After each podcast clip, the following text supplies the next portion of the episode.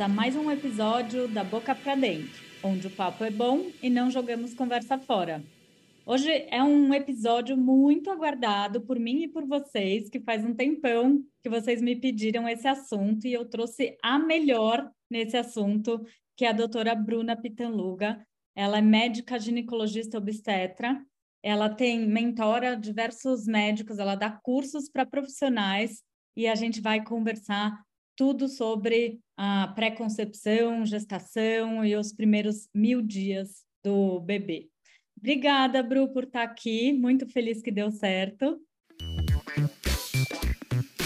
Ai, obrigada, Cá. Estou muito feliz. Obrigada, obrigada pelo convite. Nossa, vai ser uma grande conversa. Estou animadíssima. Então, vamos lá. É, me pediram muito, né? Uma vez eu abri caixinha no Instagram, ai, que, que, por que, que você não faz um podcast falando de fertilização, de microbiota na gestação? Daí eu falei, não, vamos. Seu nome surgiu bastante lá nas sugestões, e daí vamos mergulhar nesse tema. E vamos começar por ordem cronológica aqui. Então, eu queria que você falasse um pouquinho da pré-concepção, né, da fertilização, preparo para a gestação, como que você conduz isso, o quanto isso faz diferença, é, tanto de conseguir engravidar e de ter uma gestação mais tranquila? É, essa é uma pergunta super importante, Karina. Eu, eu falo isso muito no, no enfim, para os meus alunos e para quem está lá comigo no Instagram a respeito de pré-concepção. Existe um conceito muito equivocado que é trazido ainda é, de conceitos ultrapassados do ponto de vista de informação mesmo, né? Eu falo, eu chamo isso de, de século passado, porque eu quero mostrar o quanto isso está bem ultrapassado e antiquado dentro da nossa prática clínica.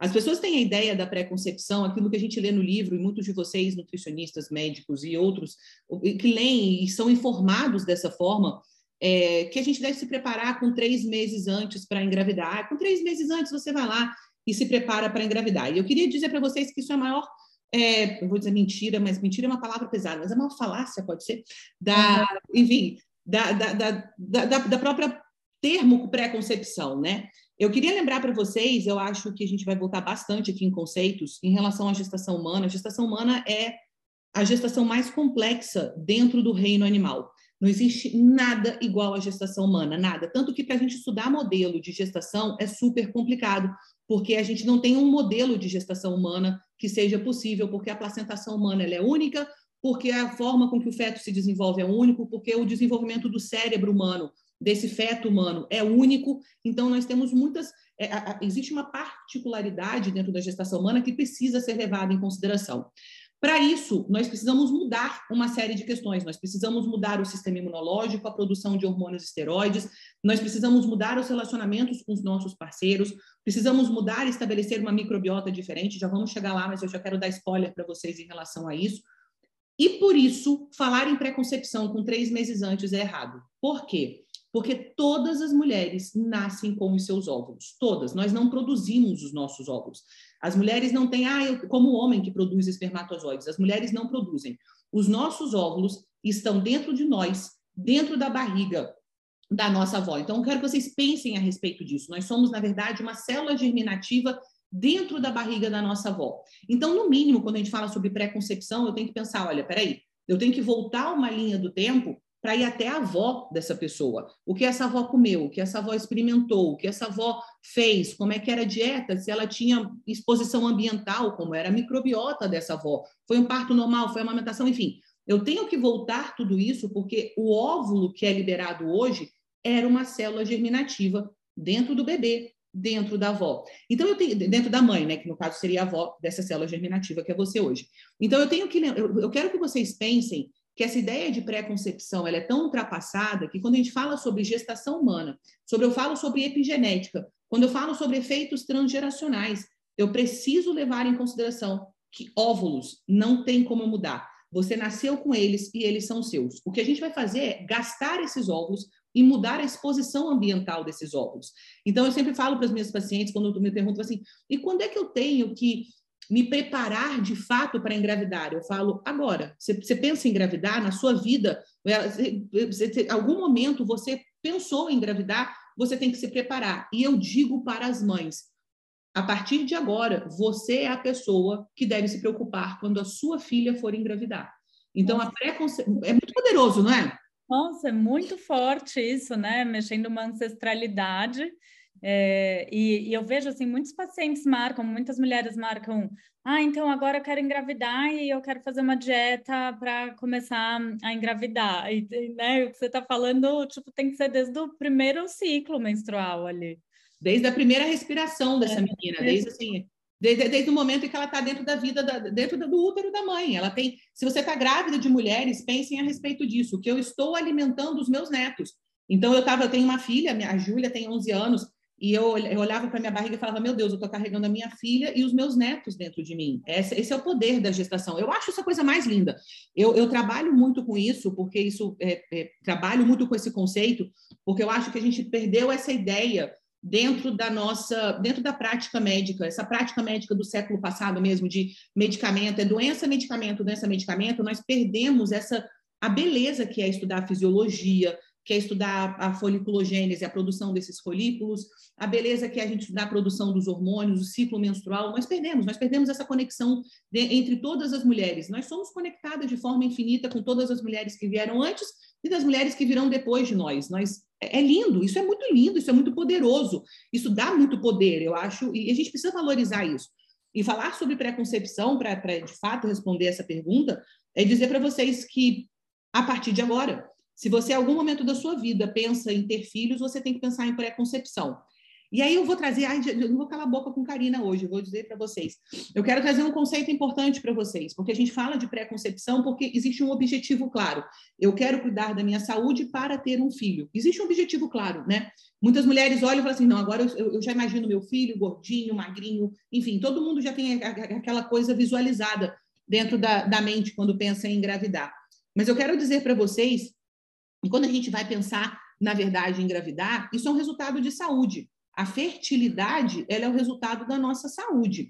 Então, mesmo que você hoje fale assim, ah, mas eu não estou pensando em engravidar. O seu ciclo menstrual, e isso tem vários trabalhos, isso não é a Bruna falando, isso, isso é publicado cientificamente em grandes revistas. O ciclo menstrual é a maior sinalização da saúde feminina. Então, você cuidar bem dos seus folículos, você cuida bem dos seus hormônios, e com isso você tem um ciclo menstrual adequado. Se você tem um bom ciclo menstrual, esse é um, esse é um marcador de saúde feminina que não, nenhum outro bate. É impressionante.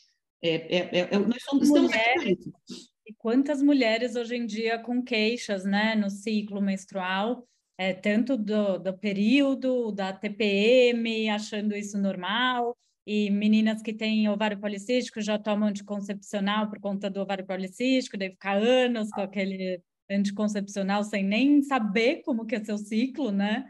Isso Exato. a gente tem visto muito na, na prática.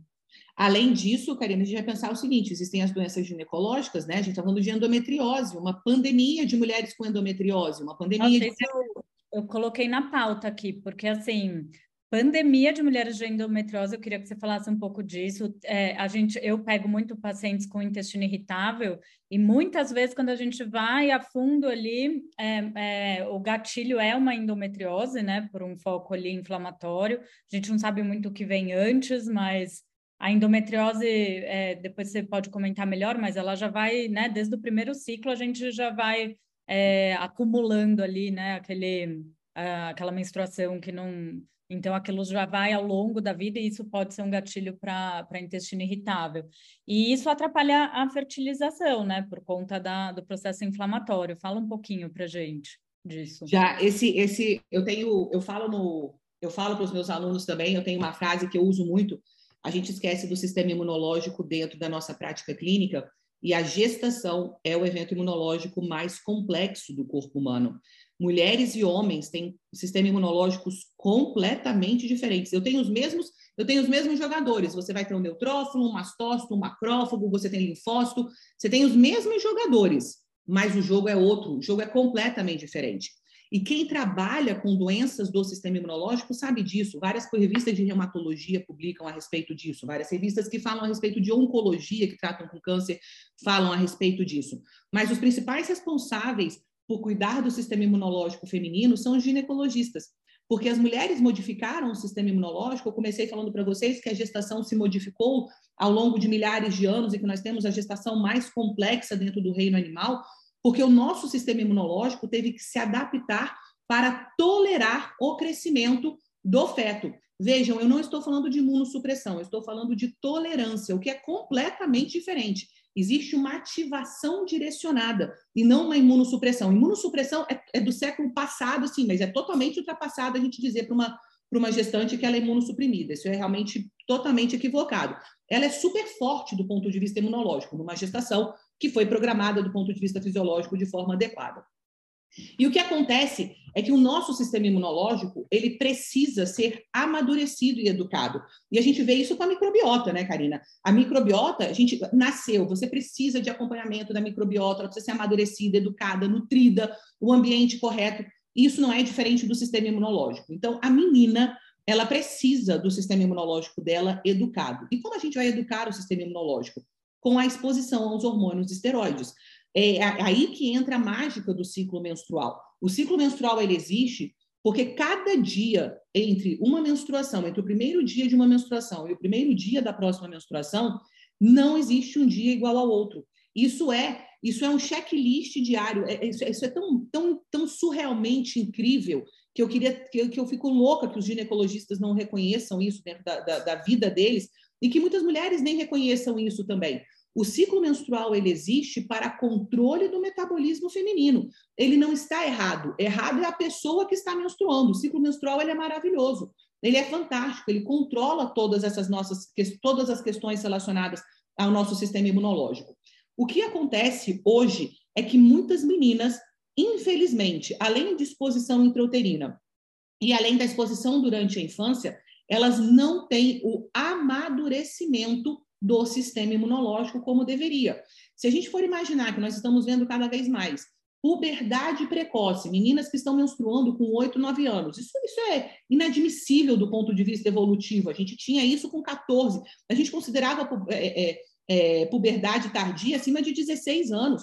Se a gente falar hoje que uma menina menstruou com 16, vão dizer isso é uma essa, ela tá, quem é essa mulher que ela, pelo amor de Deus, ela é uma aberração no meio? Porque a gente está vendo, na verdade, são meninas que menstruam cada vez mais cedo. Então, elas estão menstruando muito cedo, recebem bloqueio hormonal muito cedo, exposições ambientais muito precoces, é, enfim, dietas, resistência à insulina, é, hiperglicemia, glicemia ela é péssima para os ovários, alterações de ciclo circadiano, o estresse ele é muito ruim para o ovário, o ovário precisa de melatonina, o folículo precisa de melatonina como antioxidante, o, a produção de cortisol, ela por ser um, obviamente a gente está falando de um glicocorticoide, mas é um hormônio esteroide, ele é poderosíssimo para a marcação do sistema imunológico, porque o, o, o corticoide ele vai sinalizar uma situação de preocupação naquela resposta né, do fight or fly, e, e você, a gente precisa lembrar que a gestação ela tem que ser um momento de tranquilidade. A, a, gestação demanda muito do corpo feminino, então a mulher nunca vai conseguir, nunca não, deixa eu refazer,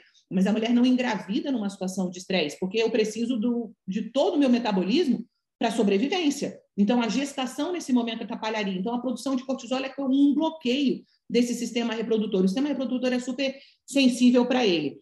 Tudo isso para te falar de endometriose, porque a endometriose ela tem um papel, na verdade, ela tem papel não, ela tem bases é, no sistema imunológico e na produção de hormônios esteroides. Se nós formos avaliar todas as teorias relacionadas à endometriose, se baseiam na produção de hormônios esteroides e no sistema imunológico. E o que acontece com a endometriose? É, é o resultado das práticas médicas que não levam em consideração o amadurecimento do sistema feminino, do sistema reprodutor feminino. Se a gente pudesse se resumir, resumir dessa forma, nós estamos, na verdade, vendo a consequência de uma série de práticas que ignoram o sistema reprodutor feminino e que não levam em consideração tudo isso que a gente falou sobre ciclo menstrual. Quantas vezes a gente escutou, Karina? É, eu sou bem mais velha que você, mas eu tenho, imagina, eu, te, escutava, ah, não, imagina, menstruar é péssimo, menstruar atrapalha... Ah, eu escuto isso hoje até de amigas próximas, ai, não, daí põe coisa para não menstruar mais, acho máximo, eu, eu acho tão importante, né, você vê que você ainda está naquela potência, naquele ciclo, e uhum. sentir as fases ali do ciclo, inclusive até se alimentar de maneira diferente, né, programar sua vida diferente em cada fase ali, eu acho tão importante isso. E é mesmo. Desconectada com o próprio corpo, né? E essa desconexão leva, leva a resultados que são, enfim, desastrosos, né? A gente está vendo isso. Meninas que estão usando medicações para bloquear hormônios, mulheres que não conseguem engravidar, infertilidade também é um problema muito sério dentro da, do, do, que nós estamos vendo na prática clínica, mulheres que procuram fertilização in vitro também, sei lá, enfim, vamos falar sobre isso se vocês quiserem mais tarde, mas é. fertilização in vitro também, então, assim, é, é, é muita. Nós estamos vendo a saúde feminina gritando, eu não sei quanto a vocês, mas a minha prática clínica é essa. Eu vejo mulheres que me procuram, eu falo, não é possível que vocês tenham que a gente tenha deixado a gente como sociedade, entende, Karina? Não é possível. É, é um nós... coletivo ali, a gente não está falando de uma só. É Exato. É Como é que nós, mulheres, permitimos que outras mulheres não, não, tenham, não, não, não, não tenham essa compreensão, não tenham esse carinho, não tenham esse cuidado? Eu, eu, enfim, tem um livro que eu gosto muito chamado Tenda Vermelha. Na verdade, tem uma, é uma história muito, muito pesada, muito difícil, muito dramática, mas ela fala a respeito dessa conexão feminina, como, como as mulheres estavam juntas o tempo inteiro e como nós estamos agora separadas, inclusive uma apontando o dedo para a outra. É um negócio muito louco. Eu, eu tenho, eu adoro uma, eu adoro minhas, meus pensamentos, eles ficam aqui meio atrapalhados. Eu fico, cara, como é que a gente está acabando com a saúde feminina? A gente está realmente acabando com a saúde e como é necessário resgatar isso o mais rápido possível para que a gente tenha gerações de mulheres com saúde, não com doença, que é o que a gente está vendo hoje. Está vendo? Só um comentário da endometriose fez todo sentido agora na minha cabeça. É, essa relação com, com o intestino irritável, que é um desequilíbrio também imune ali, né? Cada vez mais os artigos vêm trazendo essa ativação mastocitária com é, relacionada ao intestino irritável. Então, acaba que a pessoa come coisas e que o sistema imune reage de uma maneira ativada ali, isso gera muito sintoma. Então, é um, praticamente o mesmo quadro ali de desregulação do sistema imune que vai gerar endometriose, que vai gerar o intestino irritável, né? Eu acho interessante você falar isso, Karina, que eu vou chamar a atenção para quem está aqui com a gente. Eu quero que vocês façam uma avaliação. É, mulheres têm mais doenças autoimunes. Todo mundo sempre escutou isso. Não sei se vocês. É, a gente recebe essa lavagem cerebral lá na, na universidade. Então, qual é a doença? Qual é a doença autoimune? Female, fertile e 40 Eu não sei se vocês lembram disso. Então, são as mulheres que estão chegando nos 40 anos, que ainda são, que, que enfim, tem, tem é, dos 30 aos 40 anos, que ainda são férteis, e, obviamente, mulheres. Na verdade, isso não existe um absurdo maior. A, gente, a, a doença autoimune não é porque nós temos doença autoimune, é porque nós não respeitamos o nosso sistema imunológico. O amadurecimento do sistema imunológico intestinal para a mulher depende da produção de hormônios esteroides. Nós somos dependentes de estrogênio. Daí a gente vai começar a falar de estroboloma. Se a gente não tem estroboloma, a gente não tem microbiota. Se a gente não tem microbiota, a gente não tem ativação do sistema imunológico. Então, tudo está conectado. É que as pessoas querem separar como se do ter uma doença autoimune fosse separada do, do, do ginecologista. E o ginecologista, ele não está separado do reumatologista, ele está super ligado. Se o seu reumatologista está com o consultório cheio, é porque o ginecologista não está fazendo o trabalho que ele deveria fazer. Eu queria muito que vocês pensassem nisso, isso é uma avaliação crítica na prática médica, que eu faço com constância. Eu não tenho, eu não tenho problema nenhum em falar isso, porque eu acho que a gente tem que. É, é, eu, o que eu vejo no meu consultório hoje, que é esse monte de doença feminina, isso é um absurdo. E eu não quero mais que as mulheres tenham doença, que a gente tenha saúde. A, a, a, o corpo feminino é a coisa mais incrível que existe. Incrível, incrível. Gerar uma vida. Tudo é programado para gestar. E as mulheres que estão tendo doenças do sistema imunológico, eu garanto a vocês é que porque alguma coisa foi feita de, para desequilibrar ele, porque ele foi feito para trabalhar perfeitamente. Aliás, o nosso sistema imunológico é um sistema imunológico de tolerância. O que, que uma mulher com doença, como é que uma mulher tem doença autoimune? É o contrário. Se é o contrário, é porque alguma coisa foi feita para que essa resposta fosse oposta. E quando você fala nessa, nessa regulação do sistema imune, isso começa já na, na concepção, né? Assim, porque é onde né, já tem aquelas teorias da microbiota é, na placenta, se tem, se o bebê antes de nascer tem microbiota, não tem, mas isso que já vai dando o tom ali, né, para o sistema imunológico.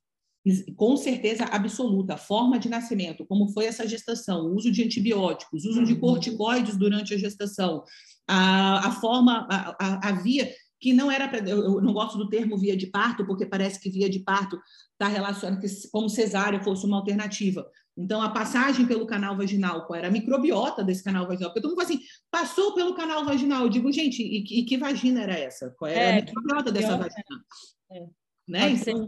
ser, inflamatória, cheia de fungo, de, né? Isso, Exato. Bactérias, ela pode ser um pH básico, pode não ser o pH ácido que ela tem que ser, pode não ser os lactobacilos que ela deveria ter. Então, que, que, qual é o contexto que nós estamos falando? De todo, de todo modo, é infinitamente melhor um parto vaginal do que uma cesárea, porque cesárea não era para ser uma via de parto, cesárea é um procedimento de emergência maravilhoso, lindo, incrível, que, obviamente, o objetivo é que mulheres e filhos tenham oportunidade, numa situação de emergência, de terem as suas vidas salvas. Mas não era para ser considerado, ah, não, a gente vai fazer uma cesárea porque é porque é uma via de parto. Não, você não é via de parto, só existe uma via de parto, é vagina. É a via de parto é a vagina. É, a gente pode falar de, de, microbiotas e outras questões, mas a via de parto é a vagina. Então, é, como essa criança nasce, se ela é amamentada, se ela usou fórmula, se ela usou antibiótico, se ela ficou na UTI neonatal, se ela foi pequena para a idade gestacional, se ela nasceu em restrição de crescimento, se a mãe teve pré-eclâmpsia, se a mãe teve diabetes, se existia hiperglicemia. Vejam, nós somos moldados o tempo inteiro pelo ambiente que nós estamos, desde o momento em que nós somos uma célula germinativa dentro do ovário da nossa mãe, no útero da nossa avó. Eu quero que vocês voltem para lembrar na complexidade do que nós estamos falando aqui. Nós somos o resultado do que as nossos antepassados trouxeram para a gente. Agora, feche o olho um momento. A sua avó não tomava refrigerante, a sua avó não comia salgadinho o dia inteiro, a sua avó não abria saco o dia inteiro, a sua avó não via Netflix até três horas da manhã, a sua avó não acessava o Google, a sua avó não estava no mercado de trabalho como as mulheres estão hoje, nesse nível de estresse bizarro. Nós tínhamos uma relação equilibrada dentro de, de uma relação homem e mulher. É, são questões que parecem que assim, meio filosóficas, na verdade, elas são questões biológicas que devem ser debatidas, porque isso tem interferência na biologia feminina. Então, eu, eu quero trazer isso para vocês, porque eu acho que a gente tem que ter uma avaliação crítica em relação a isso. E como, como eram esses relacionamentos? Eu estou falando de avós, eu tenho 45, então eu fácil de falar de avó, para vocês podem ser bisavó. Eu, eu não sei quem eram, quem eram as pessoas que estavam antes de você. Fecha o olho. Década de 70, para mim, Karina, foi uma década que marcou muito a saúde feminina. Nós estamos falando aí de 50 anos de ladeira abaixo da saúde feminina. Foi um momento em que movimentos trouxeram essa revolução para que as mulheres possam ter, sei lá, e, e, e, começaram uma série de intervenções com o corpo feminino e com a, o próprio comportamento feminino, que eu acho que devem ser debatidas de uma forma muito mais séria, porque nós estamos vendo consequências disso dentro da medicina que é praticada. Medicina é o resultado daquilo que as mulheres experimentam. Nós somos o resultado epigenético. Então, se esse resultado epigenético ele traz para a gente problemas, eu preciso identificar quais são os problemas para que essas mulheres tenham saúde. Obviamente, isso falando de uma medicina séria e de um sistema de saúde sério. É, trazendo essa filosofia, é, você deve estar tá vendo isso bastante, né? Essa questão de ter o, os filhos bem mais tarde ali, 40 mais, né? É, eu acho que muito por, essa questão, mercado de trabalho, daí a mulher está indo bem na carreira, estou falando até de mim, e, e, daí fica nessa decisão, e vai ter filho, não vai ter filho, e daí quando você vê o tempo passou, e daí congela, não congela óvulos, e, e daí a qualidade, obviamente, dos óvulos vai caindo. E fala um pouquinho sobre isso, que eu acho que é uma realidade. É uma realidade, uma realidade dura e cruel com as mulheres hoje, né? Nós, eu, eu, eu, eu, eu, falei isso recente, recentemente, deve ter uns dois, três meses nas redes sociais, lá no Instagram. E, e eu me lembro que veio um monte de você não sabe como é trabalhar. Eu, eu falei, minha mãe, amores, eu trabalho desde que eu estava no, enfim, desde, desde o colégio. Então, assim, não, não, é, a gente tem que tomar decisões na vida. Eu vou dizer para vocês agora uma questão muito importante: doa a quem doer, mas eu quero que vocês todas vocês que estão aqui com a gente nesse momento, que vocês prestem muita atenção no que eu vou dizer para vocês. A única certeza que você tem é que os seus óvulos vão envelhecer. A idade da mulher é o fator mais importante para a fertilidade. Eu vou repetir para vocês, porque eu quero que vocês saiam daqui pensando nas decisões que vocês vão tomar. Se você tem 20, você tem que tomar uma decisão. Se você tem 40, você tem que tomar uma decisão. Se você tem 30, você tem que tomar uma decisão. A idade da mulher é o fator mais importante para a fertilidade. Não importa se você tem a melhor saúde do planeta, se você come só orgânico, se você respira o ar puro, se você está num glacial tomando água, a idade é o fator mais importante para a sua fertilidade. Por que eu falo isso para vocês? Porque nós somos programadas. Eu não posso engravidar do ponto de vista biológico numa situação em que o corpo não tenha condições de manter a, a, a, prosperidade dessa mulher, a saúde dessa mulher. Então, existe uma data limite para a mulher engravidar. Eu preciso de condições metabólicas adequadas para que isso aconteça. A data limite que nós temos hoje, Karina, e nenhum trabalho mostra que seja. Na verdade, vou dizer para vocês, isso vai a cada vez mais ser menor em decorrência das questões epigenéticas. Então, os trabalhos que foram feitos na década de 90, eu quero chamar a atenção, estou falando de década de 90, mostram que a idade é 35 anos. Então, 35 anos, nós temos uma queda significativa na fertilidade feminina. 35. Eu não estou falando de 20, de, de, de 40, eu não estou falando de 45, eu não estou falando de 50. Eu estou falando de 35 anos. 35, nós temos uma queda é, é, assim, brusca na fertilidade. Ah, mas eu conheço mulheres que tiveram com 35. Claro, mas você vai conhecer um monte de mulher que não está dizendo para você que parou de ter relação, que teve menopausa precoce, porque isso não é algo que a gente fale. Isso, isso, isso dói muito dentro da nossa alma. Uma mulher que para de ter o seu ciclo, que para de ter a sua produção hormonal, que entra no menopausa precoce antes dos 35 anos, isso dói muito. Então, o que nós estamos vendo agora é um movimento de mulheres que falam. Claro, porque lembra que eu falei para vocês, nós somos o resultado epigenético. Nós estamos vendo a consequência epigenética dessas células germinativas que foram geradas depois da década de 70. Eu quero que vocês prestem muita atenção nisso, porque esse, esse é um ponto. Eu vou morrer e eu quero que daqui a, sem, alguém fale sobre isso, porque eu não estarei aqui quando realmente esse trabalho sério for feito. Mas é, tem, que ser, tem que ser um trabalho muito sério, tá, Karina? Porque a gente vai ter que assumir o nosso erro como sociedade e permitir esse tipo de coisa. Isso não vai acontecer tão cedo. Então, quem sabe um dia isso, isso possa. Enfim, eu vou, vou, de novo, eu vou morrer, isso não vai ter sido dito muito provavelmente por estudos científicos publicados no New England Journal of Medicine. Isso não vai ser publicado. Mas eu quero que vocês prestem atenção, porque se vocês olharem para trás, vocês vão ver que depois, dessa, depois da década de 70, nós estamos vendo essas consequências. E cada vez mais cedo, mulheres estão entrando em menopausa precoce. Elas estão perdendo a capacidade na sua produção hormonal. E produção hormonal feminina é saúde ovariana. Saúde ovariana é ciclo menstrual. Ciclo menstrual é saúde feminina. Volta para aquilo que a gente conversou lá atrás. É isso que eu quero que vocês comecem a perceber que Está é, tudo interligado, a gente não, eu não consigo isolar uma, uma conduta do, da repercussão sistêmica.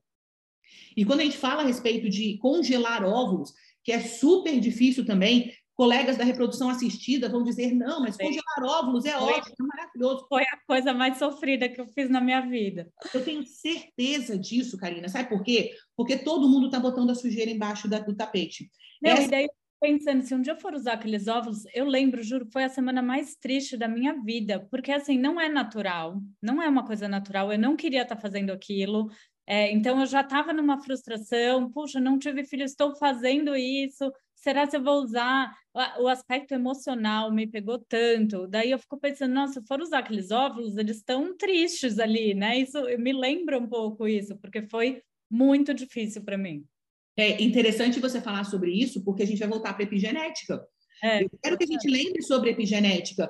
A gente tem tantos estudos mostrando que a condição intrauterina, que a condição em que essa mulher estava, ela é importante para mudar a migração dos neurônios e o amadurecimento e alterações de neurodesenvolvimento. A gente estuda isso, isso está escrito lá. Isso não é, não é uma, uma ideia, uma teoria, isso está escrito, publicado, vários trabalhos falam a respeito disso mas isso é ignorado ao darmos esse tipo de orientação. A, a, captura de óvulos, Karina, ela entrou dentro da medicina numa situação muito extrema, mas na verdade ela não era para ser comercial, ela não era, mas tudo vira, tudo vira comércio, tudo vira dinheiro. Ela entrou porque um, um, mulheres que eram submetidas a tratamentos de que, que fossem alterar a produção hormonal. Uma quimioterapia. Quimioterapia, uma, uma própria, uma, uma, própria cirurgia, uma oforectomia, uma retirada de. Era numa situação dramática, mulheres abaixo de 35 anos. Eu estou falando, olha, olha como é que era. Então, mulheres abaixo de 35 anos que seriam submetidas a isso, elas tinham um óvulo congelado. Mas, gente, aquilo ali era assim, pela, é a minha chance. É, é, é, é eu não tenho, eu preciso cuidar do meu corpo, é a minha chance. Só que o que, que virou isso? Isso virou, isso virou, me desculpe, uma esculhambação. Então, ah, não, então agora você não tem filho com menos de 35 anos, congele os seus óvulos e pode ser que um dia você precise, isso daqui é um banco de seguro. Cara, isso é uma manipulação da, da mente feminina muito louca.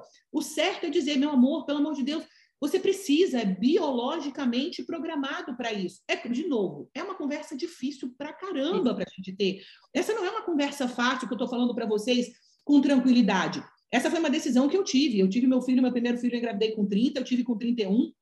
Minha filha, eu tive, engravidei com 33, tive com 34, perdão, e tive ela com 35. Mas foi uma decisão que eu tomei na minha vida. A decisão dos meus filhos foi uma decisão que eu tomei em conjunto com meu marido. É, você vai, o que, que não interessa? Apenas tome a decisão. E eu acho que as pessoas estão tomando a decisão com as informações. Eu acho não, eu tenho certeza. Que as pessoas tomam as decisões com as informações erradas é, é um mercado que é muito cruel. O mercado da fertilidade hoje ele é um mercado muito cruel. Então, é, é, nós somos mulheres, nós, eu digo mulheres, manipuladas. Você trabalhará até quando você quiser. E aí aparecem pessoas, celebridades que engravidam com 50 anos, isso de repente vira uma expectativa e uma esperança. Cara, é uma em um milhão. Eu vou dizer para vocês, eu tenho, eu te garanto que para cada celebridade que engravida acima de 45 anos, eu tenho milhares de mulheres que estão até hoje chorando, em luto, fazendo terapia, tratamento psicológico, porque não tomaram a decisão. E muitas são atendidas hoje é, por mim dentro da prática clínica. Meu consultório, é, eu tinha falado, eu tinha conversado com a Karina sobre isso anteriormente. Meu consultório ele é, enfim, super, hiper, mega selecionado. Eu tendo, eu tendo pacientes que me procuram realmente. Hoje ninguém vai me procurar. Ah, eu estou aqui com 25 anos, engravidei e sou super saudável. Só, só pego. É, só, só as buchas. Só né? pego as coisas mais complexas do planeta, né? E eu e a minha equipe, eu tenho uma equipe que trabalha comigo. E a gente fala a respeito disso. Hoje a gente só vê mulheres que assim, ninguém me falou sobre isso. Se alguém, ninguém me falou de verdade, sério sobre isso. Eu ia no meu ginecologista colher meu preventivo todo ano e estava tudo bem, ninguém parou para me dizer. Ela falou: eu só fui descobrir que eu tinha uma queda da fertilidade com 35 anos, eu só fui descobrir que depois de 25 anos usando contraceptivo, que isso ia dar problema para mim. Cara, 25 anos usando contraceptivo, bloqueando seu hormônio, você não tem nenhum amadurecimento do seu eixo, você não tem nenhum amadurecimento do seu sistema reprodutor, do seu sistema imunológico para tolerância. Aí começam as gambiarras, eu digo sempre que é, que é gambiarra, porque em vez da gente fazer a coisa certa, a gente está tentando maquiar as coisas que estão erradas, botar de novo a sujeira embaixo do tapete, que é tentar todas as, as manobras mais mirabolantes do mundo dentro de reprodução assistida. Mas tudo isso para dizer para vocês que essas coisas do, do, gestação acima dos 40 anos, existe uma série de. Posso falar sobre isso, Karina? Posso falar uma pode, coisa? Posso? Pode. Vocês não me deem, eu falo, eu falo muito. Eu, eu, eu, sou apaixonada por esse tema, não sei se vocês Não, eu tô, eu tô aqui curtindo, muita coisa para mim. Eu né? sou absolutamente apaixonada por esse tema, porque eu acho assim, a, minha, a minha prática clínica e o que eu vejo dos meus alunos e o que eu vejo das mulheres que me procuram do meu Instagram, é, a gente realmente precisa dar, dar voz, dar voz para esse conhecimento que está tá publicado, mas que ninguém quer falar sobre ele, porque é duro e, e é, é difícil. confortável, né? É... É Exato, mas é um confortável que a gente paga preço, né, Karina? A gente tem que pagar um preço por esse confortável, e a gente está pagando esse preço como sociedade. Gestação acima dos 40 anos tem todas as complicações possíveis a mais. Então, ah, mas mesmo que eu tome, ah, não congelei meus óvulos, mas eu quero engravidar depois dos 40. Eu falo, cara, por que depois que, da onde surgiu esses 40 anos, né? Que virou uma nota de corte aí, um, um número de corte. Não, não é 40. É, o, o, certo, de novo, biologicamente programado, né, que se engravide antes dos 35. E a, o nosso período de, o nosso período máximo de saúde reprodutiva é entre 18 e 25. Olha só que, que, que sinistro, né? É, e é cruel isso para a mulher, não brigando ali com Deus, né, que nos criou, mas é, para a mulher trabalhar e ter, né, um, um relacionamento e um parceiro bacana e fazer tudo isso, parece que esse período ali, né, passa assim que Exato, e 18 e 25 você está se preocupando em sair da faculdade e conseguir é. uma vaga no, no mercado de trabalho. É uma, é, e para muitas mulheres, inclusive, que, que, outros planos, outras coisas, isso acontece mesmo. Com conhecimento, a gente começa a ter essas, essas questões, a gente vai amadurecendo mais, enfim, o, o conhecimento, acesso à informação e, a, e planejamento ele vai mudando, né? Mas acima dos 40 anos, Karina, eu, eu sempre falo isso porque essa é a prática hoje do meu consultório. Acima dos 40 anos, a gente tem mais complicações na gestação. São crianças que geralmente nascem mais prematuras que tem mais diabetes estacional, que tem mais pré-eclâmpsia, que ficam mais tempo internadas na UTI, que sofrem mais intervenções. São pré-natais que costumam sofrer mais intervenções também. Então, a gente tem que prestar atenção nisso para evitar informações equivocadas de, ah, não, então eu congelei os óvulos e está com 35, então tá, é. tá tudo bem. É, não, não existe nenhuma publicação, Karina, falando a respeito de óvulos. Olha só que coisa mais louca. É, óvulos, gestações, gestações, gesta, ai, gestações, desculpa. Gestações após óvulos congelados e, e, e mulheres acima dos 40 anos e, e, complicações. Ninguém quer tocar nessa, ninguém quer tocar nesse vespeiro. Para todos os profissionais que trabalham na prática clínica sabem que isso realmente existe que isso é uma realidade. Para quem está atendendo de forma séria um pré-natal hoje, sabe que acima dos 40 anos a gente tem um olhar muito carinhoso acima disso. Inclusive, a Federação Brasileira de Ginecologistas e Obstetras, eu não costumo ser a pessoa que cita protocolos nem nada, porque eu acho que os protocolos eles são feitos de forma nem sempre íntegra. Ai, não, não, não é, era, consideração ali a individualidade. Exato. Mas a própria Federação Brasileira de Ginecologistas e Obstetras tem um manual de assistência ao pré-natal em que gestações acima dos 35 anos são consideradas de alto risco. Isso era, isso era, isso era. É, é, de novo, a sujeira foi colocada embaixo do pano. Porque se eu for assumir que todas as gestações acima de 35 anos são de alto risco, o que, que vai acontecer com a, a, o sistema de atendimento?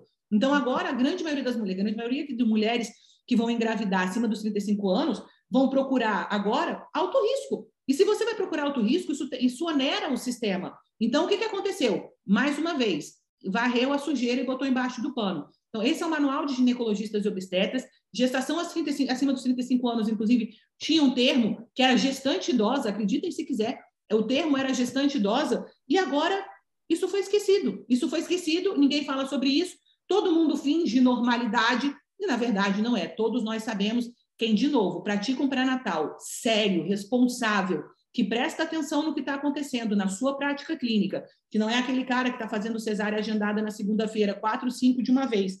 É, é, eu tenho certeza absoluta que essa pessoa sabe o que está acontecendo. Uhum. Mas vamos supor que, por ser uma realidade, né, a gente tem muitas dessas gestantes aí acima de 35, você acha que o preparo ali, né, esse, esse pré-natal, a gente pode ter uma, uma melhora na, nessa condição como um todo? Com certeza absoluta, esse é um ponto super importante. Eu tenho, a gente está falando de idade cronológica, a gente tem que pensar que a gente também tem uma idade biológica. Então, é, quando a gente fala de idade cronológica, eu estou falando assim, a mulher tem 35, mas eu, todo mundo que está aqui tem certeza que olha para o lado e fala assim, peraí, existem 35 e 35. Então, é. eu, tenho, eu tenho mulher de 35 que está super bem, que está fit, que se alimenta, que está super tranquila, e tem aquela mulher de 35 que fuma, que está estressada, obesa, tabagista, enfim, falei que fuma, tabagista. É, cafés no dia, vem hipertensão arterial, diabetes, resistência à insulina. É, é óbvio, é óbvio que a gente está falando de dois, dois metabolismos que têm uma mesma idade cronológica, um biológico diferente. Mas mesmo assim, eu quero lembrar para vocês, essa de 35, que, tá, que fuma, que é obesa, hipertensa, que usa medicação, tenha certeza absoluta que ela, se, ela, se ela não está usando um bloqueador do ciclo menstrual, ela está exper experimentando dor para menstruar, aumento de sangramento, dores, cólicas, dor mamária, porque é mastalgia, que tem a ver com a produção de hormônios, tem uma série de enxaqueca pré-menstrual. Então, existem questões metabólicas que já estão gritando nessa mulher. Não é a gestação que vai, ela já está gritando. Ela pode engravidar? Pode, mas ela vai ter uma gestação de, de, diferente dessa mulher de 35 que tem uma, uma condição metabólica mais saudável. Mas, de novo, as duas apresentam risco aumentado só pela idade. Idade materna é o principal fator de, de, de importância hoje para a fertilidade feminina pela idade, as duas têm fator de risco. É claro que o profissional, diante de uma mulher de 35, obesa, hipertensa, tabagista, estressada, que, que enfim, toma medicamento, que tem uma série de. Essa mulher tem um, um risco muito aumentado do que a mulher de 35. Mas as duas precisam de uma avaliação de pré-natal distinta. É, e é, é, daí a gente entra bem na epigenética, né? Porque tudo que, que você tá ali, né, naquele momento gestacional, você vai passar ali pro seu bebê, né? Então, é isso que a gente tenta melhorar, tanto com a suplementação adequada no pré, é, ou durante a gestação também. E, e a microbiota influencia também todo, todo esse cenário, né? Super, a microbiota é importantíssima. A microbiota ela começa a ser amadurecida dentro do útero. Essa é uma outra ideia também que do século passado, o útero é um ambiente estéreo. Quantas vezes é, eu escutei isso durante a minha formação? Eu me formei, eu, me, eu entrei na UNB, UNB na Universidade de Brasília em 97, me formei em 2003.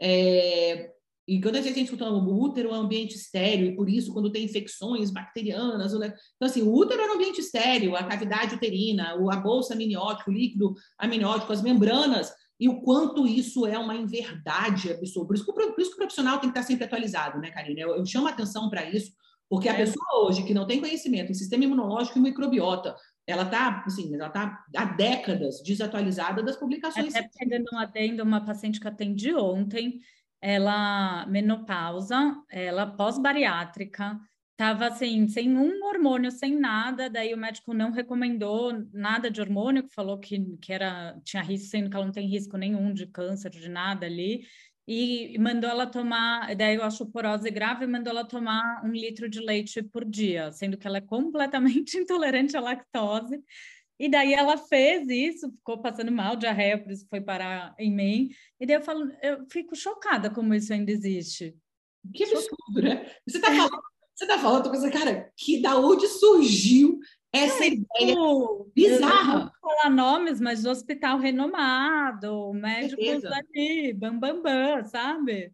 E a mulher acabada, acabada, tipo... E a gente vê muito isso, né, na, na prática. É lamentável né, essa falta de conhecimento. Você vê que a falta de conhecimento, e aí para os profissionais que estão aqui com a gente, é, a falta de conhecimento e de atualização no século XXI, ela não deixa, não, não, não, ela não impede que você dê assistência adequada, ela causa dano. Ela causa dano. Vocês, eu quero que vocês prestem muita atenção. Não, você, ah, eu não, eu não sabia disso, então eu deixei de falar sobre. Não, você não deixou de falar sobre isso você causou dano.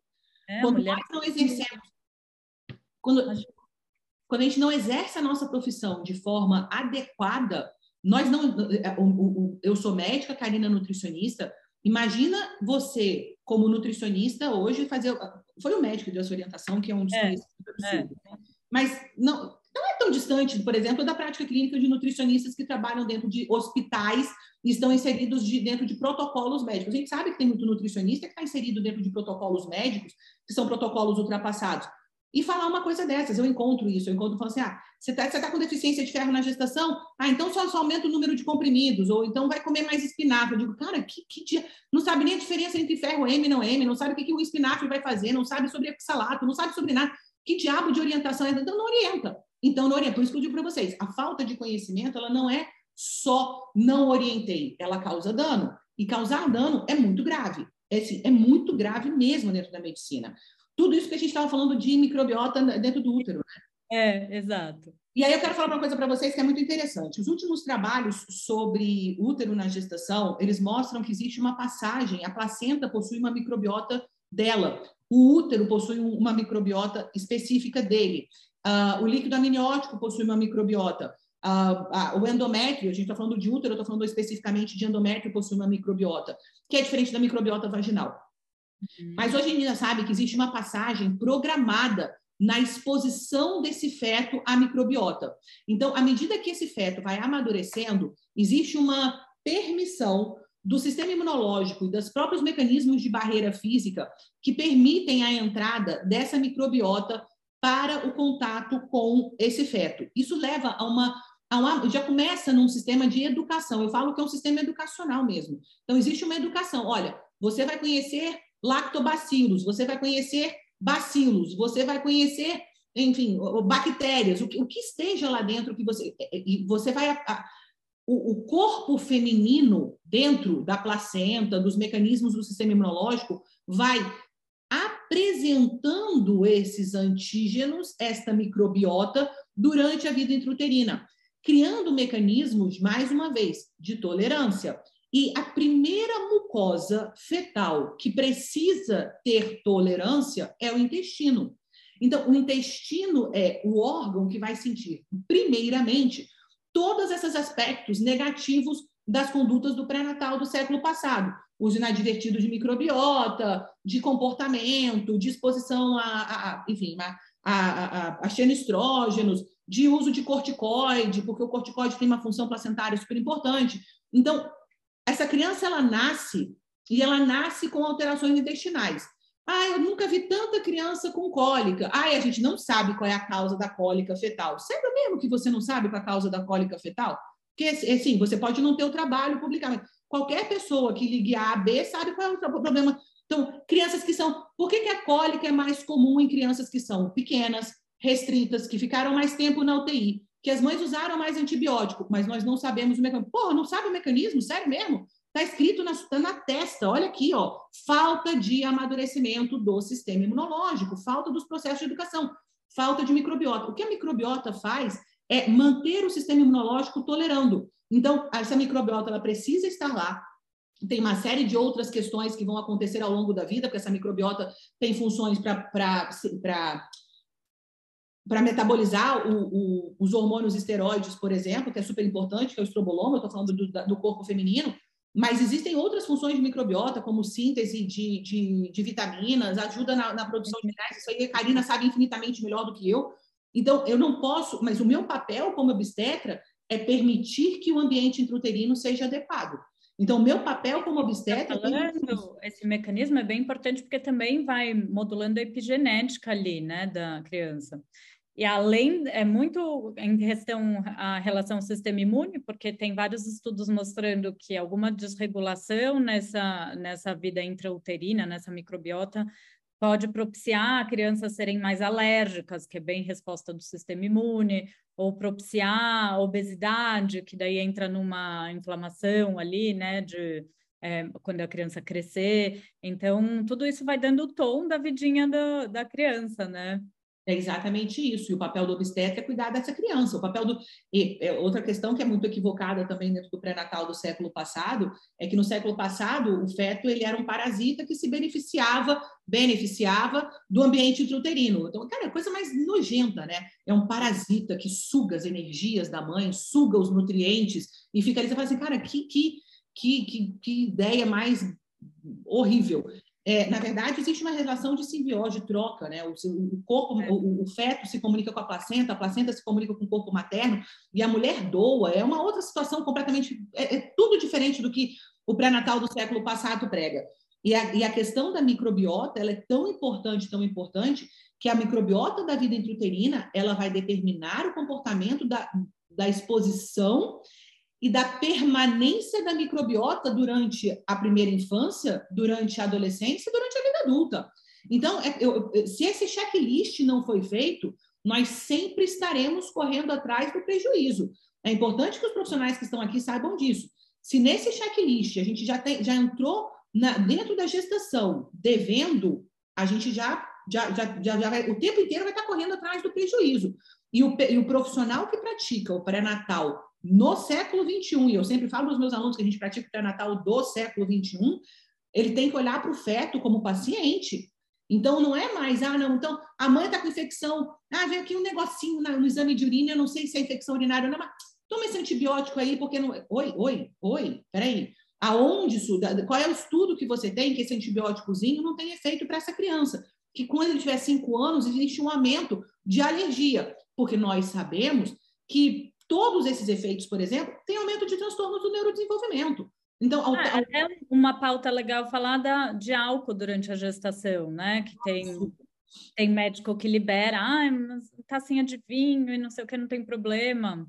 Eu convido os profissionais que estão aqui, Karina, esse é um tema muito sério para mim na minha prática clínica. Eu sou o profissional que diga, eu sou zero tolerante ao álcool, zero, eu sou não, na verdade, a ciência, to, todas as publicações científicas mostram isso.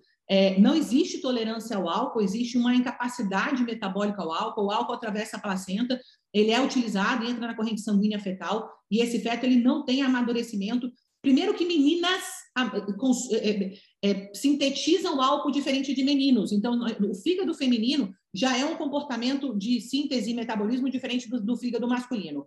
E as meninas, elas têm uma incapacidade ainda maior. Então, o feto, além de ter uma imaturidade das funções hepáticas para o metabolismo alcoólico, ele, as meninas ainda é mais grave. E nós temos uma coisa chamada síndrome alcoólica fetal. Se você falar assim, ah, não, é só uma tacinha, para o que você está fazendo agora, entra no PubMed e abre e coloca lá, síndrome alcoólica fetal. E se você não, se você não se convencer de que essa tacinha está causando um dano irreparável na vida dessas crianças, eu, eu realmente, aí é uma questão que vai muito além do conhecimento científico. Aí vai uma questão até de caráter. Eu vou ser super honesta, eu fico, isso, isso me deixa muito, é, muito... Eu vejo bastante médico. É, ah, meu médico liberou para tomar uma taça de vinho por semana. Tá maluco. Está completamente louco. A pessoa não sabe a diferença. É, de novo, a pessoa desconhecer não é só não conhecer, é causar dano. Então, a, a, pessoa, a pessoa, quando fala e dá esse tipo de orientação, ela não está sendo. Ah, não, ela não sabia. Me desculpem, isso é uma negligência. Não com, a, com o nível de publicação que nós temos hoje. Um profissional obstetra autorizar sair da sua boca as palavras dizendo é. que uma taça pode. Essa, desculpa, isso é uma irresponsabilidade muito grande. É, muito legal de ter tocado nesse ponto que é, que é bem importante para todo mundo ficar em alerta. É, eu sei que é difícil isso que eu vou falar agora, mas tentar trazer algumas questões um pouco mais práticas. Você é, tem algum, apesar da individualidade, alguns suplementos que você considera é, muito importantes a gente colocar no, no pré-natal ou, ou, durante a gestação? É, ou, é, ou não conseguimos falar assim, geral? Conseguimos. Eu, eu, quando eu, eu, tenho um curso, Karina, chamado Simplificando Exames e Suplementos na Gestação. Existe, existe um equívoco é, muito grande das pessoas acharem que a gente precisa usar muitas coisas. Isso acontece, você passa por isso, eu tenho certeza absoluta. É, a gente vai assim, ah, nossa, passa aquela receita gigante, as pessoas, meu Deus, aquilo é um absurdo. Você fala assim, mas está precisando de tudo, o que, é que eu posso fazer? Se não tivesse, se estivesse precisando só de três coisas, eu pensaria, ah, mas é, hoje em dia todo mundo vem procurar a gente porque está precisando de muita coisa. Mas é, existem alguns, alguns que são super, hiper, mega importantes. Existem alguns que não são negociáveis na gestação. É. Vitamina A é importantíssimo. Retinol, eu não estou falando de beta-caroteno, retinol. Beta-caroteno não é vitamina A, é uma provitamina A, é uma outra coisa. Então a gente tem que falar de retinol. Não transforma bem o beta-caroteno para vitamina A, que pode ter polimorfismo. A BCMO, eu acho isso, eu, eu sou, sou apaixonada por esse tema. É, e, e pessoas ignoram isso, né? E tem medo, e o retinol, a vitamina A na gestação, ela causa malformação. Isso é um absurdo também, é, é uma negligência, de novo, não, ainda causa dano, porque a vitamina A ela é importante para a replicação celular e está relacionada, inclusive, a defeitos do tubo neural junto com folato e vitamina B12. É muito louco, né? Mas a gente, as pessoas esquecem que essas isso está lá publicado, isso não é. Eu tenho uma aula inteira só sobre vitamina A no curso. Vitamina A é importante para a replicação celular, para a embriogênese, para a diferenciação celular, para a expressão de genes, e a gente precisa de vitamina A para uma série de questões relacionadas a funções celulares mais básicas. Então, retinol ele é essencial, nós precisamos da vitamina A. Vitamina D, que não é uma vitamina, mas na verdade é um hormonesteroide. Na, na gestação, a vitamina D tem todo um metabolismo completamente diferente, a placenta assume essas funções, a gente já perde, perde a função renal, a placenta praticamente vira um rim nessa síntese de vitamina D. É muito interessante a função placentária no metabolismo de vitamina D. E a vitamina D é importantíssima também. É...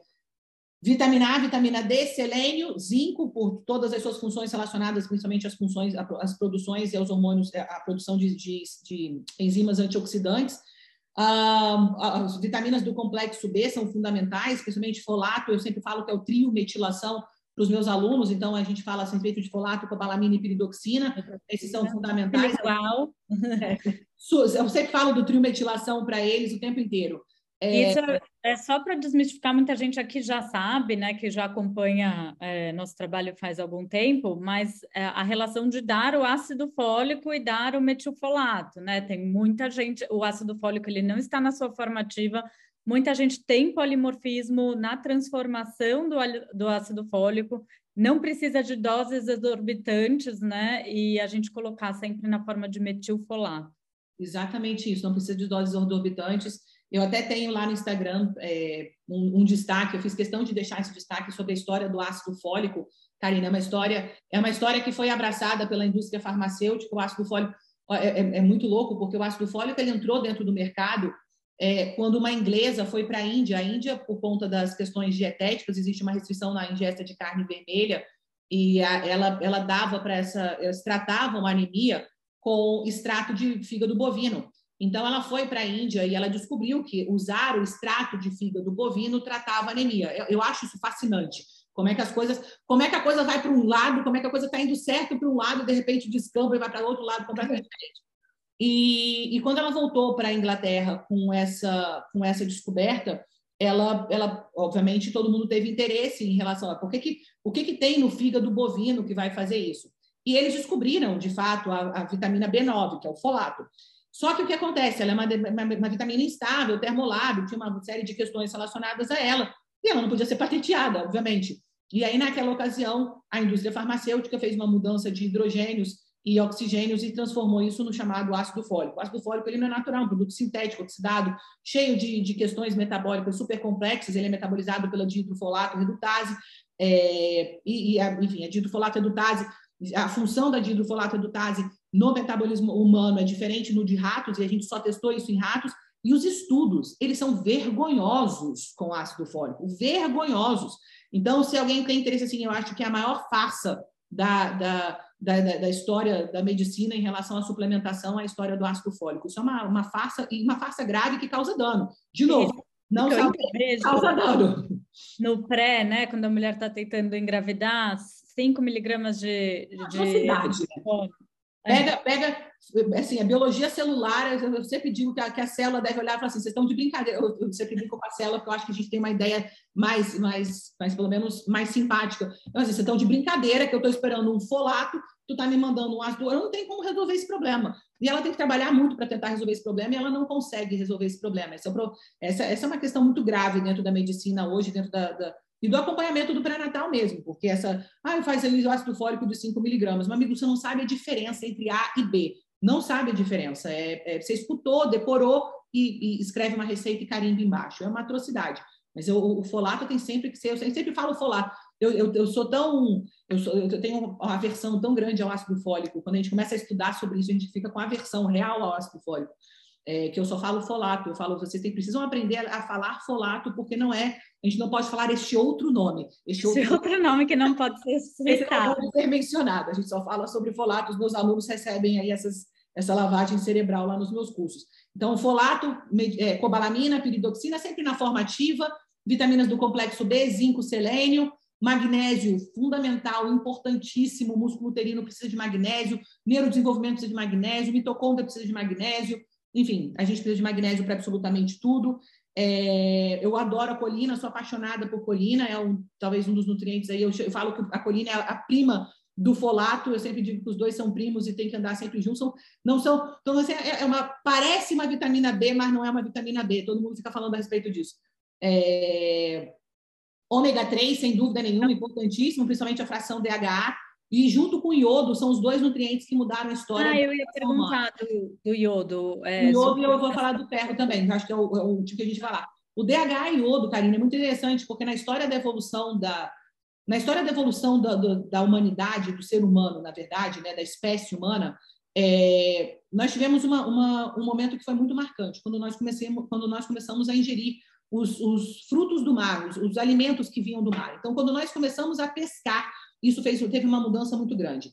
Os dois nutrientes que vieram da pesca, principalmente, o DHA e o iodo. Isso mudou a nossa história. Foi aí que nós tivemos uma transformação muito grande da gestação humana, porque a, o, o, DHA e o iodo transformaram o cérebro humano. Então, nós mudamos o volume, a complexidade do, do, do neurodesenvolvimento. Eu acho essa história super Nossa, que legal. Vou até colocar isso na minha aula de amanhã. Isso é surreal de incrível. Então, o DHA e o iodo, eles mudaram completamente a história da, da espécie humana.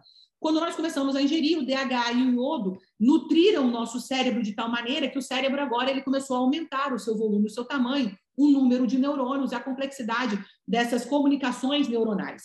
Nessa complexidade, eu preciso agora de mais nutriente. Então, se eu aumento o meu número de células, eu preciso nutrir mais as células. Como isso aconteceu? Aumentando a implantação placentária. Por isso que eu não consigo que a gestação humana tenha outro modelo animal, porque eu só consigo isso dentro da gestação humana. A placenta humana ela invade um terço do miométrio. A gente tem uma decidualização anterior. Nós temos uma série de mudanças. A mulher, prestem atenção no que eu vou dizer para vocês, que isso é muito poderoso. Você, você existe, como você existe, mulher, peito, vagina, hormônios, estrogênio, sistema imunológico, o seu cérebro, o seu comportamento. Você existe para nutrir o cérebro do seu filho. Olha que sinistro que é isso. Tudo que você é foi feito para nutrir o cérebro da prole humana. O filhote humano é o filhote mais dependente, ávido, esfomeado por nutrientes que existe dentro do reino animal. Não existe outro cérebro, é o cérebro do filhote humano. Para, você vai visitar um filhote, você vai visitar um filhote humano. Lembra que a cabeça dele é gigante e o corpo é pequenininho? É isso, é o cérebro. O cérebro é o órgão mais. Você olha para o neném, ele é pura cabeça e um corpinho. E a gente hoje já não é mais essa mesma proporção. Por quê? Porque a gestação humana existe única e exclusivamente para o cérebro humano. Isso aconteceu por quê? Porque nós começamos a comer DHA e iodo. Não é sensacional? Cara, é incrível! Eu acho isso muito, muito sinistro. Muito legal. E a outra, e um outro nutriente que a gente que eu acho super importante é o ferro. O ferro é um nutriente, talvez um dos nutrientes, assim, junto com DHA e iodo, eu, eu falo, porque é um nutriente muito difícil da gente ter na dieta. As pessoas ficam assim, ah, você vai comer isso daí, vai botar no ferro. Eu falo, meu amigo, tu não sabe, é você não sabe o que é um transportar um ferro dentro de um intestino, de uma implica intestinal. coisa, uma acidez gástrica adequada, a microbiota adequada, aí a disponibilidade do ferro, de onde veio, se é N, se não é não é N, se você tem, como é que você vai oxidar, se você tem disponibilidade de elétrons para você é. poder transformar esse ferro para ele poder ser absorvido de forma adequada. É tanto sim que a gente, eu quero que vocês entendam, aquilo que é si é porque não é para ser absorvido daquele jeito. Entendam isso de uma vez por todas. Quanto mais difícil é para o nutriente ser absorvido, é porque aquela absorção é um mecanismo de desespero, de escape, de, de, de, assim, de controle. Por quê? Porque não, não era para a gente precisar de ferro. O ferro ele é passado durante a gestação. A mãe passa o ferro para o filho. O sistema imunológico vai utilizar aquele ferro. Então, como é que qual é o principal metabolismo do ferro? O uso no sistema imunológico. Existe uma senescência celular, os macrófagos vão lá, consomem, vão para o baço, deixam esse ferro, vão para o fígado, deixam esse ferro, e a gente continua fazendo uma manutenção do ferro endógeno. Eu não o ser humano não nasceu para precisar do ferro. Nós tínhamos o ferro que era ofertado das nossas mães e que na gestação ela, a, mulher mantinha níveis maiores de ferro para na gestação dar o ferro. Era inconcebível. Os nossos antepassados, vocês estão brigando por ferro a uma altura, eu não acredito, que era um negócio super simples na minha vida. Tudo isso por quê? Porque nós passávamos isso de uma pessoa para outra. Então, nós nascíamos com ferro, o ferro era passado. O ferro ele é passado no terceiro trimestre de gestação, existe uma série de, de, de formas com que esse ferro é passado, existe um controle para que isso aconteça, a, a própria expansão eritrocitária materna faz com que isso aconteça. E o ferro é negligenciado, porque nós temos hoje um comportamento de sociedade ocidental que negligencia o ferro. É como a Karina falou, eu não tenho mais nenhum nada no meu ambiente que forneça as crianças estão nascendo todas em deficiência. Por quê?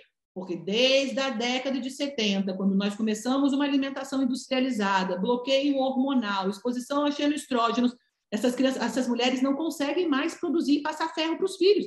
Não tem para é elas. É difícil pegar alguém com uma ferritina decente as, pelo menos acima de 40, já é difícil. é muito difícil. E vou dizer para vocês, quando a gente pega acima de quando a gente pega a ferritina aumentada, a gente fala, ih, tá inflamada, meu Deus. É, é eu estou rindo, mas é de chorar, gente, desculpa. Mas é, é, é, isso, porque quando a gente pega uma ferritina aumentada, a gente sabe que não é por causa do ferro. É. Quando a nossa avó, a nossa avó pode dizer, ah, você vai comer um fígado bovino, você vai comer. Ninguém imaginou que a gente ia ficar precisando pensar em, em ferro desse jeito. Enfim, nós vivemos essa, esse problema com ferro hoje. Estima-se que mais de 50% das gestantes têm deficiência de ferro na gestação. E isso, e vou dizer para vocês, esse número é totalmente, no meu consultório, 90% das gestantes têm deficiência de ferro. Voltando só ao iodo, é, tem alguma dose padrão ou é individual? A iodo é muito interessante, ainda bem que você voltou no iodo. O iodo é muito interessante. Iodo é o, o nutriente mais importante. Falei para vocês, o, o iodo mudou a história toda do neurodesenvolvimento, de tudo isso. Só que com a fortificação do sal marinho com iodo, muitas mulheres estão, na verdade, em excesso de iodo. Então, eu recomendo, principalmente as mulheres brasileiras, muito cuidado. O iodo, ele é importante, maravilhoso, lindo, perfeito, incrível. Eu sou apaixonada pelo iodo de novo. Tem uma aula do iodo lá no curso Simplificando os Fundamentos da Gestação.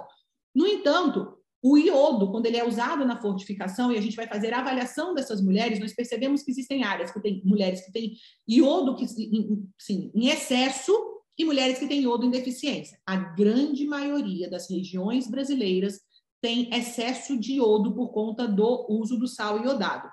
Se essa é a melhor forma, a melhor apresentação, isso aí vocês, isso aí é uma discussão gigantesca. Fato é que na gestação suplementar algo que está em excesso pode ser ainda mais grave. Então tem que tomar muito cuidado.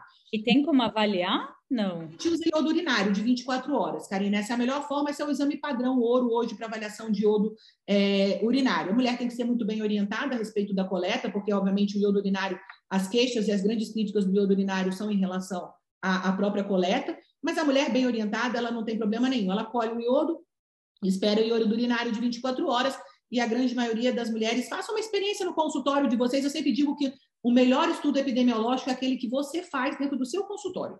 Ah, mas lá no Canadá a mulher mostrou que tem deficiência de iodo. Eu digo, meu amigo, a mulher do Canadá não come o que você come, não vive o que você vive, não tem a terra que você tem, o seu vegetal, não tem o ar que você respira. É, é.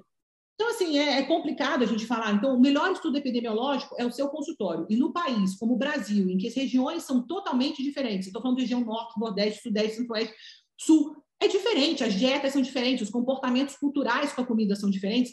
Eu recomendo que você, antes de suplementar iodo, faça uma avaliação de iodo urinário das suas pacientes, porque a grande maioria, da, olha, eu conto nos dedos hoje as pacientes que usam suplementação de iodo na prática clínica, porque a grande maioria não só tem excesso, como é muito excesso, muito excesso de iodo. Então a gente tem que ter um controle aí para não, não prejudicar. Lembrando que a questão do iodo tem muito, obviamente eu não, eu não, estou simplificando, porque o iodo ele é um micronutriente importantíssimo para a função celular, mas existe uma questão do iodo importantíssimo, que é o hormônio tireoidiano, e aí a gente tem que, enfim, entender sobre o funcionamento da tireoide na gestação, e eu prefiro, às vezes, a gente usar o próprio hormônio tireoidiano do que usar o iodo separado. Sim, muito legal. E probióticos? Costuma colocar ou depende da necessidade? Ah, eu adoro probiótico na gestação, mas eu sempre digo, Karina, que eu, eu, o probiótico é a cereja do bolo, né? O probiótico, é, eu falo isso. Eu falo, falo sempre que, cereja, é, que o probiótico é a cereja do bolo. Primeiro porque o probiótico ele vai ser mais caro, é, é, a gente pensava, cara, o que, é que eu vou dar? Eu, a microbiota é um negócio tão louco, tão diverso, tão lindo, tão maravilhoso. Será mesmo que eu botar tudo numa cápsula vai ser a solução de todos os problemas dessa pessoa? Então, assim, obviamente, microbiota não é, não é você dar. Desbiose não é dar cápsula de probiótico, mas como uma estratégia pode ser interessante. Eu costumo usar, Karina, mas eu vou ser muito transparente com você. Eu só uso depois que eu tenho certeza que a dieta está adequada, que controles estão adequados, a não ser que seja uma situação muito extrema. Eu só prescrevo probiótico depois que eu sei que o estilo, existe um estilo de vida controlado, e existe uma dieta que está sendo feita de forma adequada. Eu tenho duas nutricionistas que trabalham diretamente comigo na minha equipe, a Aline e a Ana, que são incríveis, maravilhosas, e a gente, a gente tem um, um cuidado e um carinho muito, muito grande com a dieta dos pacientes exatamente para isso. Até porque senão é um desperdício, né? Eu coloco a microbiota lá dentro e dizer, entrou, entrou, entrou qualquer tipo de bife do bactéria, entrou uma bife do bactéria lá dentro, entrou e saiu pelo mesmo buraco, porque não tem um ambiente adequado, não tem acidez, não tem metabolismo, não tem, não tem uma fibra, nem para que ela possa se nutrir, não tem um prebiótico. O que, que adianta você tomar probiótico comendo, tomando suco de caixinha e comendo batata frita? E, e lascou-se. Ele não vai fazer, ele não faz milagre. E é por isso que eu seguro um pouco o probiótico. Eu, eu, eu, eu primeiro penso em, em, preparar isso para receber o, o, o, probiótico, mas eu uso, acho super importante utilizar probiótico na gestação, mas obviamente respeitando algumas questões. Tem um que eu gosto muito para, principalmente é, mães alérgicas, que já têm uma questão mais alérgica importante. O Lactobacillus reuteri, ele tem bastante estudo que diminui resposta a TH2 é, na, na, criança, né? Quando a mãe usa durante a gestação. Então, é um dos mais estudados, mas para essa questão pontual ali. Exato. Eu acho o Reutério maravilhoso. Eu acho, a gente, a gente vai falar de microbiota, que faz microbiota vaginal, microbiota intestinal, microbiota, enfim, da, da pele. Tem, tem, quando a gente entra nesse universo da microbiota, quem sou eu para falar sobre isso? Né? A gente está aqui falando a respeito. Eu, eu sou convidada para falar com, com, pessoas que entendem disso muito mais do que eu. Você, você sabe disso muito mais do que eu. Mas a gente pensar que, enfim, simplificar a presença de uma, de uma, é. de uma de microbiota simplesmente porque a gente está dando em cápsula é muito mais é. complexo do que isso. Não, não tem essa mesmo. Exato. Ai, muito bom. Nossa, passamos já de uma hora de papo. Fomos da bioquímica à filosofia, que não tem também como separar. e eu queria terminar com uma pergunta que eu faço para todo mundo. O que, que é saúde para você? Nossa, que pergunta difícil. Vou dizer, Cara, eu vou dizer para você saúde. É, é, eu vou dizer, vou, vou falar o que é saúde para mim do ponto de vista de, de é, da minha prática clínica mesmo. Saúde para mim hoje é ter um ciclo menstrual saudável. Eu acho que essa, essa é o maior marcador de saúde. É você menstruar no intervalo correto, um, um, um sangramento correto, sem ser excessivo, sem ser deficiente, sem dor, sem, sem cara, saúde para mim é um ciclo menstrual, cara. Eu, eu, eu, eu, eu, eu, realmente hoje, quanto mais, quanto mais eu estudo, quanto mais eu aprendo, quanto mais eu procuro respostas mas eu vou dizer para vocês: deixem as mulheres em paz, deixem as mulheres menstruarem, deixem esses hormônios serem produzidos. Então, para mim, saúde é ciclo menstrual. Não, e mulheres não normalizem o, a TPM, o passar não. mal, a enxaqueca, a cólica, isso não é normal. Então, não, não, não se deixem levar para quando você passa num profissional, ah, isso é normal, é TPM. Não, não é normal é comum, mas não é normal. Eu uso sempre isso lá, porque eu falei, está todo mundo tão desequilibrado que a gente fazer um estudo epidemiológico hoje, a gente falar sobre sinais e sintomas, está todo mundo tão desequilibrado do ponto de vista metabólico, eu vou dizer, não, é, é, é, comum, tá, mas é comum, mas não é normal. 70% das mulheres queixam-se de TPM, então TPM é normal? Não, é comum, mas não é normal. Esse é que é o problema. O problema é que existe uma normalização, existe essa normalização do comum, e ela não é, é, é comum, mas não é normal. TPM não é normal. Dor para menstruar não é normal. Sangramento excessivo não é normal. Você sangrar mais de 3, 4 dias não é normal. Você ter que trocar 20 absorventes por dia não é normal. Você sangrar só um dia não é normal. Ter spotting, que é o sangramento em borra de café, antes do sangramento vivo, que antecede o sangramento vivo, não é normal. Você ter dores é, de enxaqueca não é normal. Ter endometriose não é normal. Vejam, nós estamos falando, a endometriose é uma doença, consequência de alterações do ciclo menstrual.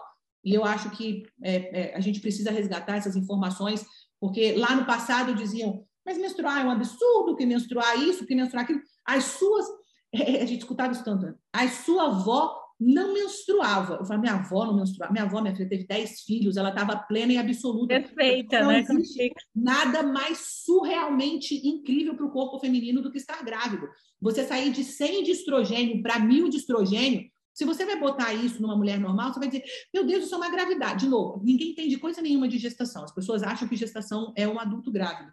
É, gestação é gestação. Gestação tem a sua programação de fertilidade, de primeiro, segundo, terceiro trimestre, parto, perpério, tudo, é, tá tudo ligado.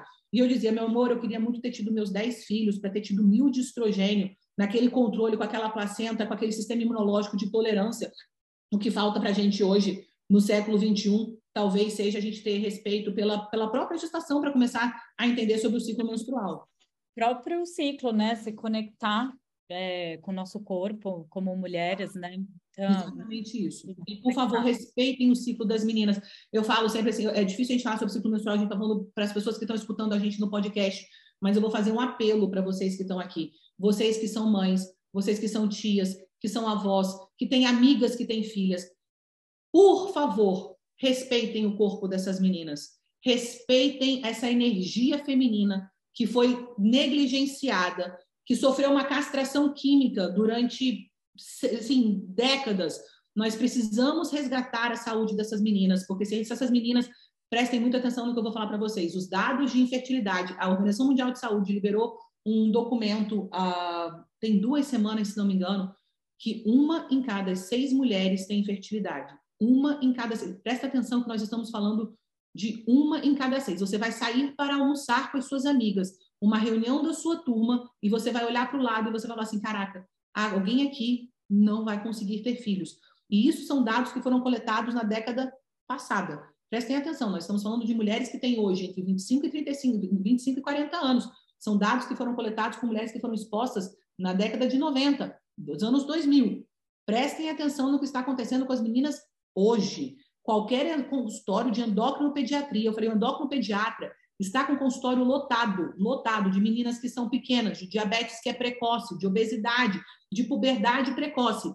Por favor, respeitem o corpo dessas meninas, o metabolismo dessas meninas, para que elas tenham uma menstruação saudável, para que elas possam ter, ser mães quando elas quiserem, quando elas decidirem, e mães com filhos saudáveis, para que essas mães tenham filhos saudáveis, para que você tenha netos saudáveis, bisnetos saudáveis, e você possa, de fato, deixar sua marca aí nessa, nesse planeta e nessa vida, porque é isso que a gente deixa. Ai, foi demais. Muito, muitos insights, muito profundo o nosso papo. Turma, vou deixar o Instagram da Bruna aqui no, na descrição. Vocês acompanham o trabalho dela lá, que é maravilhoso.